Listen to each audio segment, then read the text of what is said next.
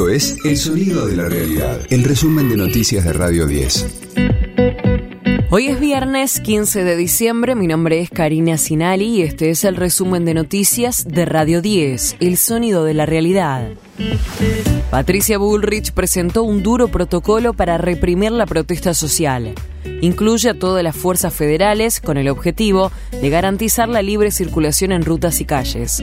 La ministra de Seguridad advirtió que sancionará a quienes asistan a las marchas con caras tapadas, palos o incluso niños. Se va a trabajar en las estaciones de tren aquellas personas que vayan con tipo de material que debe ser incautado, sean palos, sean caras tapadas o sean formas de eh, participar en una manifestación intentando no ser reconocidos por las fuerzas de seguridad. Se deroga el protocolo garantista de Nilda Garré.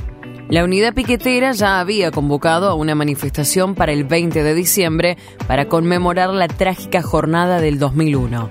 Se sumarán otras organizaciones sociales y de izquierda.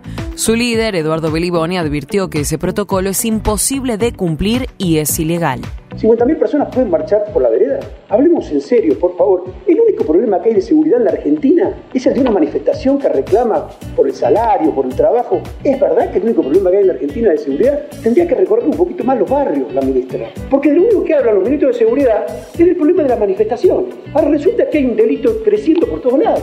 Está el narcotráfico, está el lavado de dinero. Eso no se, parece que no se va a investigar. Que el delito está concentrado en que hay una manifestación popular. Va a haber manifestaciones populares inevitables de lunes a viernes, desde las 6, escucha a Gustavo Silvestre. Mañana Silvestre. En Radio 10. Impulsan un proyecto de ley para eliminar el registro de la propiedad automotor. La iniciativa propone reemplazarlo por un sistema digital en todo el país. Busca así eliminar la intermediación y actuaciones ante los registros seccionales y simplificar los trámites para los dueños de vehículos. Hay fecha para las elecciones en Boca, pero sigue la pelea judicial. Están pautados para este domingo 17 de diciembre con la participación del padrón completo.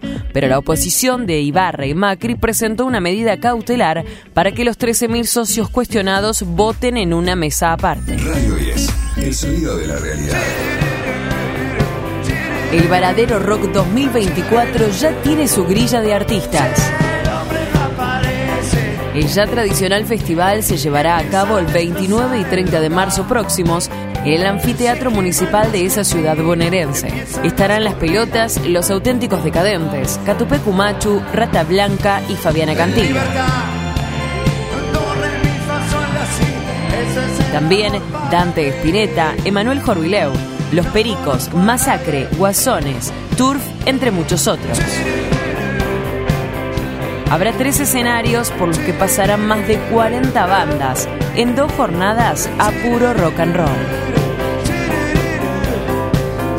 Las entradas ya están a la venta. Este fue el diario del viernes 15 de diciembre de Radio 10, El Sonido de la Realidad.